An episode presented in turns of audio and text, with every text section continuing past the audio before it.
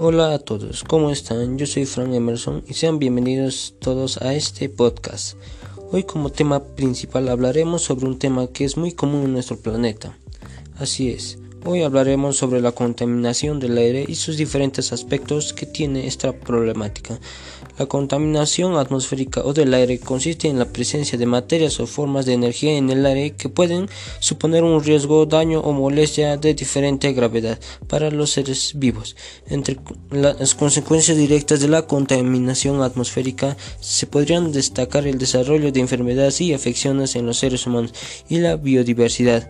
También la pérdida de visibilidad en zonas de grandes concentraciones o la aparición de olores desagradables. ¿Qué tipos de sustancias producen la contaminación del aire? La contaminación atmosférica se presenta en diferentes sustancias que derivan fundamentalmente de cinco focos de actividades humanas.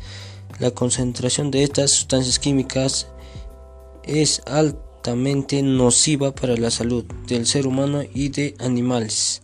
Y estas sustancias son el monóxido de carbono, el dióxido de carbono, el dióxido de nitrógeno, el, el, óxido de nitrógeno, el ozono a nivel del suelo, el material particulado, el dióxido de azufre, los hidrocarburos y el plomo. ¿Dónde se produce la contaminación del aire? Estas emisiones tienen cinco focos básicos producidos por el ser humano. 1. Las industrias. En muchos países la producción de energía es la fuente principal de la contaminación del aire, aunque no la única. La quema de carbón por parte de las centrales eléctricas o aquellas plantas basadas en diésel son dos de las fuentes de emisión más frecuentes y nocivas. 2. Transporte. Cerca del 25% de las emisiones de CO2, dióxido de carbón, relacionadas con la energía provienen del transporte. 3. Agricultura. En este sector hay dos fuentes principales que producen el 24% de todos los gases del efecto invernadero. Por un lado, la quema de residuos agrícolas y por otro, el metano y amoníaco que genera la ganadería. 4. Residuos. Se calcula que el 40% de los residuos generados en el mundo y los desechos orgánicos que se queman al aire libre, lo que genera emisiones a la atmósfera de dioxinas nocivas, furanos, metano y carbón negro. Número 5. Hogares. La contaminación del aire desde el ámbito doméstico es nociva en dos maneras. Por un lado, porque es el aire que las personas respiran en sus hogares de manera directa, produciendo a medio y largo plazo enfermedades respiratorias. Por otro lado, porque repercute en el aire exterior. ¿Qué medidas deberíamos poner en práctica para reducir la contaminación del aire?